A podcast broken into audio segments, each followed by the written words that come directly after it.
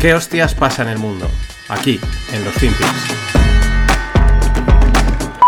I'm a major skeptic on crypto tokens, which you call currency, like Bitcoin. They are decentralized Ponzi schemes, and, and the notion that's good for anybody is unbelievable. So we sit here in this room and talk about a lot of things, but $2 billion has been lost. Every year, $30 billion of ransomware, AML, sex trafficking, stealing. Uh, it, it's dangerous.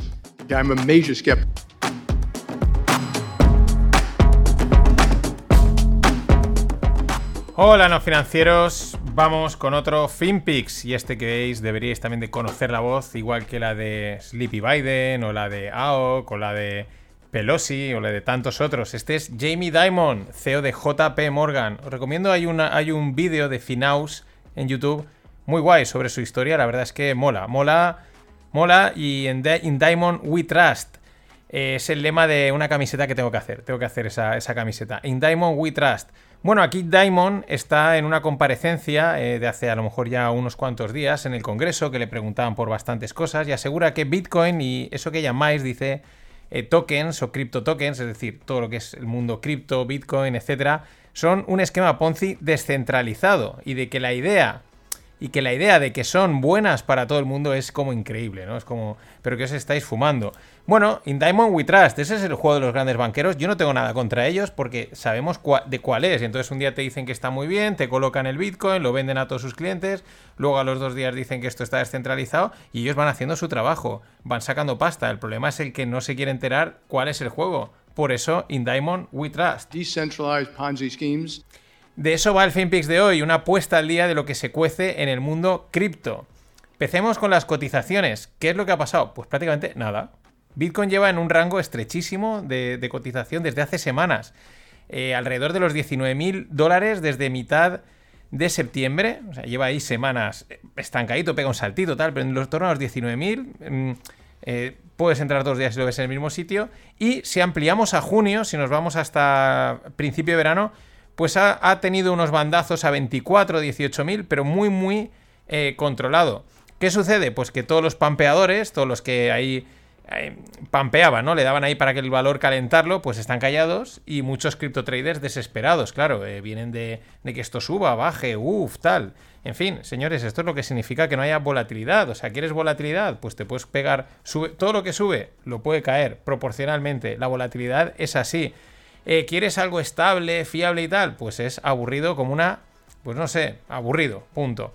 En cualquier caso, pues esto sigue más controlado que controlado y cumpliendo el acople a los mercados de acciones. Totalmente, vamos, correlacionado, te digan lo que digan. ¿Qué está haciendo el SP? Pues también dando sus bandazos, el SP500, pero ahí, en su ranguito, en su terracita de arroz que decimos. Y Ethereum, pues idéntico.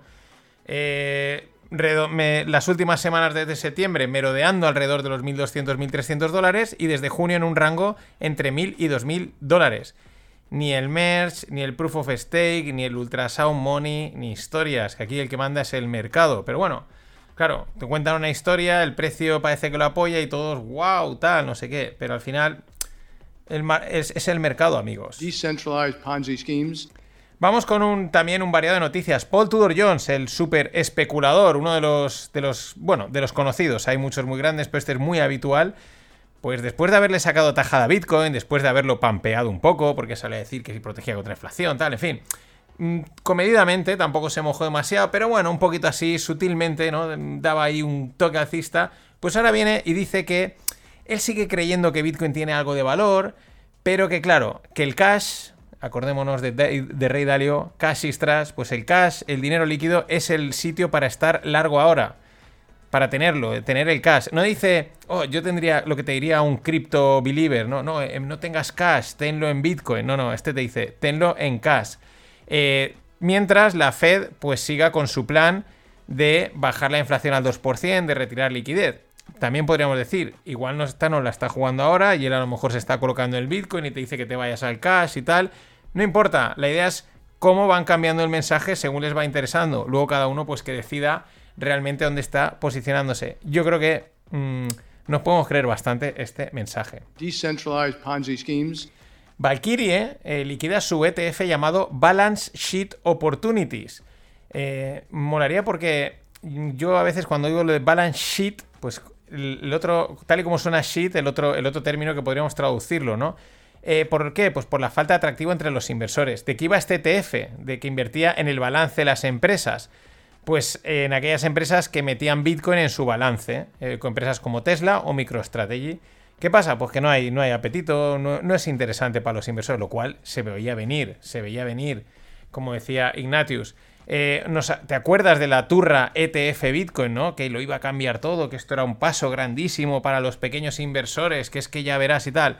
Pues bueno, de momento, este ETF lo han liquidado. Veremos los otros, que también Valkyrie sacó, el de, el de Bitcoin, pero que los vendieron y luego eran todos futuros. Veremos cuánto tardan en liquidar los otros. Si es que los liquidan, pero al final el mercado dirá, y como la cosa esté mucho tiempo así paradita, sin moverse y sin fiesta, mm, seguro que los inversores se aburren más todavía.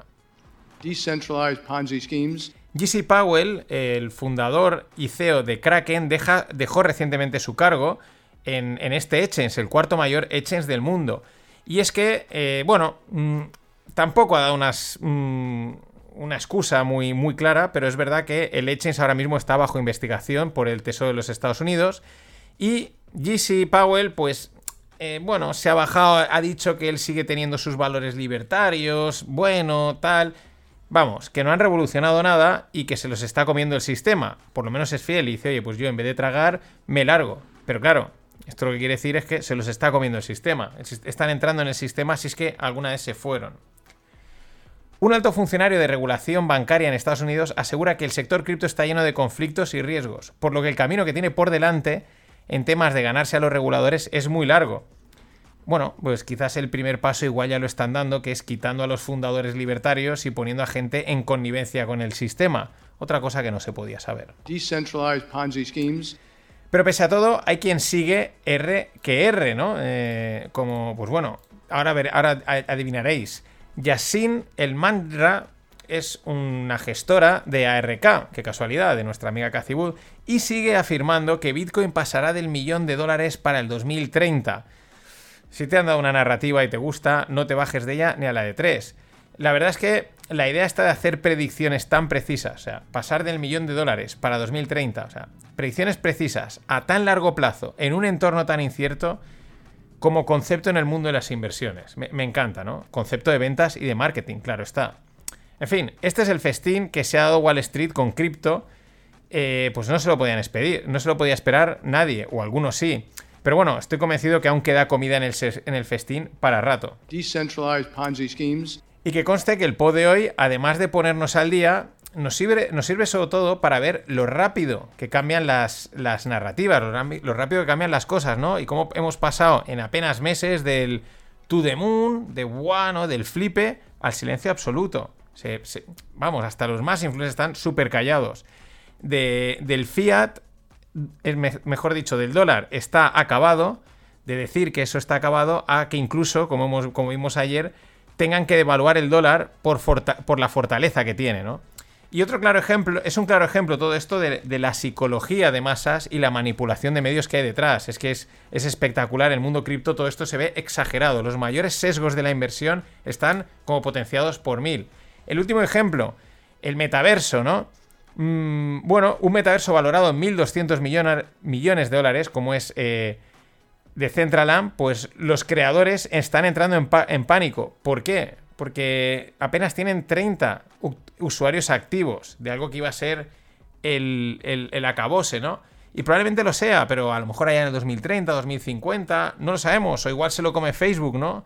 Pero mucho cuidado con el mainstream en los medios, sobre todo en las redes sociales.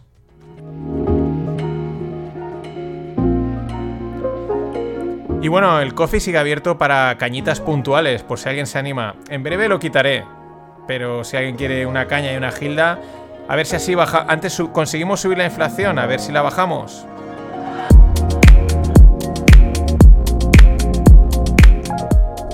Le mando un saludo a Miguel Ángel, que seguía siendo coffee, lo que pasa es que ahora he quitado los suscritos eh, que aportan mensualmente, así que, pero puntualmente, venga, alguna caña aún voy a aceptar hasta que lo cierre porque va a ir todo a través del club y de otras historias. Pero eso ya vendrá. Bueno, hace unos días corría la pólvora, no corría la pólvora, no, corría como la pólvora, que PayPal iba a multar con 2.500 dólares a aquellos usuarios que difundiesen desinformación. Eh, claro, esta noticia se debía a un comunicado que publicó la compañía y que, nada, unas horas más tarde salía a desmentir. Ojo, salen a desmentir su propio comunicado. Uh, el revuelo, o sea, no, no, puedes desmentir un comunicado que es tuyo. Eso quiere decir que te has equivocado, que has dicho algo que no debías de haber dicho. En una compañía tan grande que eso tiene que estar revisado cuando es una, una sentencia, algo tan, tan importante. De hecho, al día siguiente de esta noticia, pues las acciones de PayPal caían muchísimo. Pero bueno, esto es lo de siempre. Los globos sonda que no falten, porque lo que he dicho, una empresa como PayPal no puede equivocarse en un comunicado así. No es un punto, no es una coma, es una frase eh, muy clara. Sin embargo, pues JPM no desmiente que no se le permite al rapero Kane West utilizar los servicios del banco. Es decir, Kane es republicano, apoya a Trump y otras causas que no están bien vistas por el mainstream pues como estás en ese, en ese rollo que no nos mola al mainstream, al, al... En fin, pues no te dejamos operar con nuestro banco. ¿Esto qué es? Esto es pues crédito social, control financiero. Es el otro festín que viene, el de instituciones públicas y privadas en, temas monetarios y financieros. En China, pues son punteros en esto. ¿Por qué? Pues porque no tienen que dar explicaciones. Y ahora con Xi Jinping eh, renovado en el cargo casi de por vida, pues imagínate.